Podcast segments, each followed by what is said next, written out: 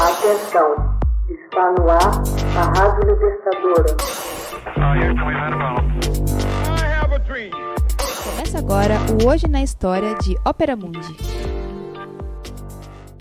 1940. 1940. Preparando invasão à União das Repúblicas Socialistas Soviéticas, Hitler envia tropas à Romênia.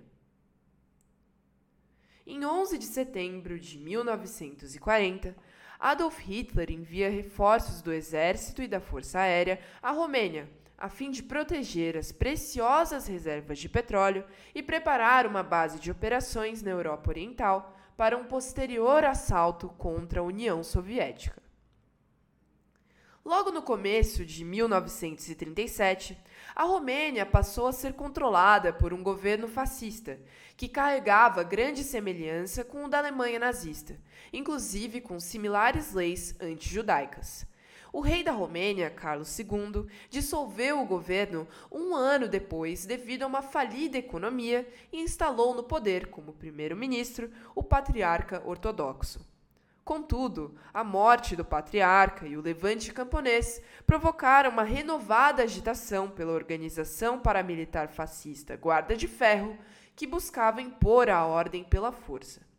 Em junho de 1940, a União Soviética cooptou duas províncias romenas.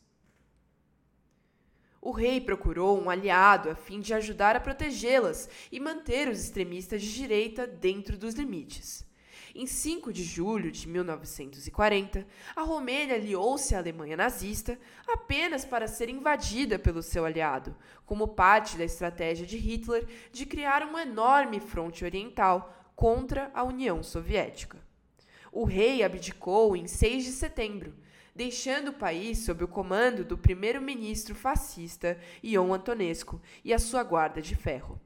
Embora tenha recuperado os territórios perdidos para os soviéticos, teria também de aguentar a rapinagem dos alemães dos seus recursos como parte do esforço de guerra nazista. A par de assumir o controle dos poços e instalações petrolíferas romenas, Hitler lançaria mão da safra de alimentos, gerando uma grave crise para a população local. Para a Alemanha, a investida russa para o oeste teria de ser contida sobretudo na Romênia, cujos recursos petrolíferos eram de importância vital para Berlim, que, devido ao bloqueio britânico, não podia mais importar petróleo por mar. Em 28 de agosto, Hitler ordenou que cinco divisões Panzer e três divisões motorizadas, juntamente com tropas paraquedistas e aerotransportadas, se apoderassem dos campos petrolíferos da Romênia em 1 de setembro. O ministro do exterior alemão, Ribbentrop, ficou de intimidar os romenos. Bucareste aceitou o acordo proposto pelo eixo em 30 de agosto, no Palácio Belvedere, em Viena.